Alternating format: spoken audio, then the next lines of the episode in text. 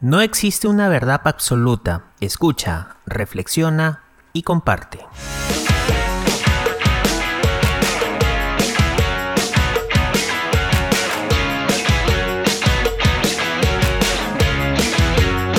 Opínate.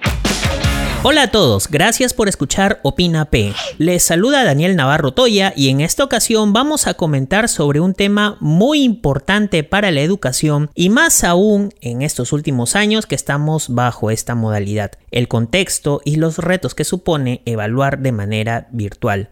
Este tema es muy amplio y un tanto complejo, así que ajuste sus audífonos, busquen un espacio apto para reflexionar y empezamos el episodio 10 de Opina P. ¿Por qué exactamente en la modalidad virtual? Desde marzo de 2020, el mundo entero entró en un confinamiento producido por el SARS-CoV-2, o más conocido como COVID-19, y con ello se limitó muchas actividades, entre ellas la educación, y me atrevo a decir que es la más perjudicada. Obvio. Pero, antes de la pandemia, ¿no había educación virtual? Claro que sí.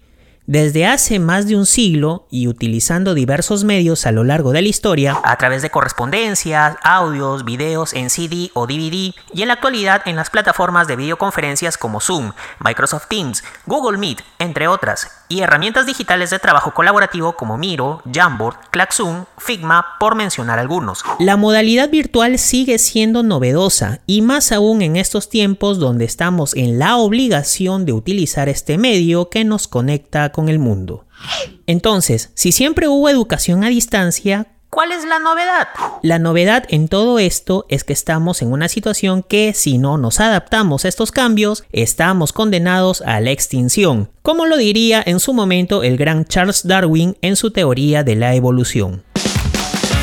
Particularmente yo experimenté la educación a distancia para obtener mi especialización en comunicación audiovisual y multimedia, que gracias a una beca pude tener esta oportunidad. Era el año 2014. Por casualidades de la vida, navegando por Facebook, me topé con esta información súper interesante y me inscribí.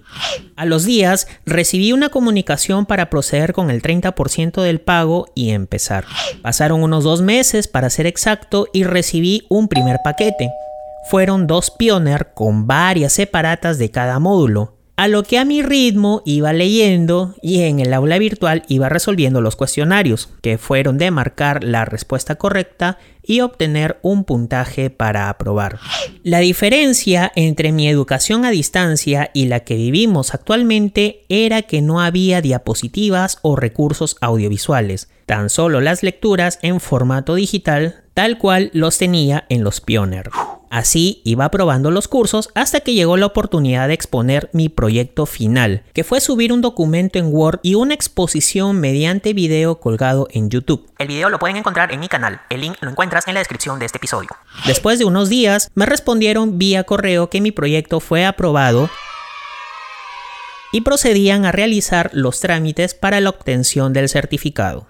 Ahora bien, en educación uno no se duerme en sus laureles, hay que estar en constante actualización. Y la evaluación no es ajena a ello. Obvio. Como escucharon anteriormente, la evaluación de los cursos en la modalidad a distancia se hace mediante cuestionarios en la plataforma con la que trabaja la institución. Con ello podemos medir qué tanto han captado los contenidos, pero solo así no conseguimos el aprendizaje de los estudiantes por lo que también existe algunas plataformas para dinamizar esta evaluación como lo es Kahoot, Quizzes, Socrative, etc.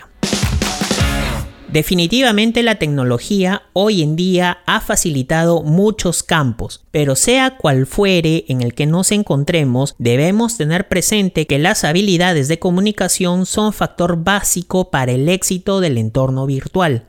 Por eso, algunos de los retos que puede tener el aprendizaje virtual son los siguientes. Número 1. Identificar cuál es la información de calidad que nos proporciona el Internet y con ella poder producir nuevos conocimientos. 2. Llegar a entender y comprender cuál es la relevancia del trabajo en equipo o colaborativo, ya que actualmente es considerado como un nuevo método de aprendizaje. 3. Adaptarse en más de un 50 u 80% al uso de las herramientas digitales, ya que con ellas podemos facilitar actividades que beneficien el área académica y profesional.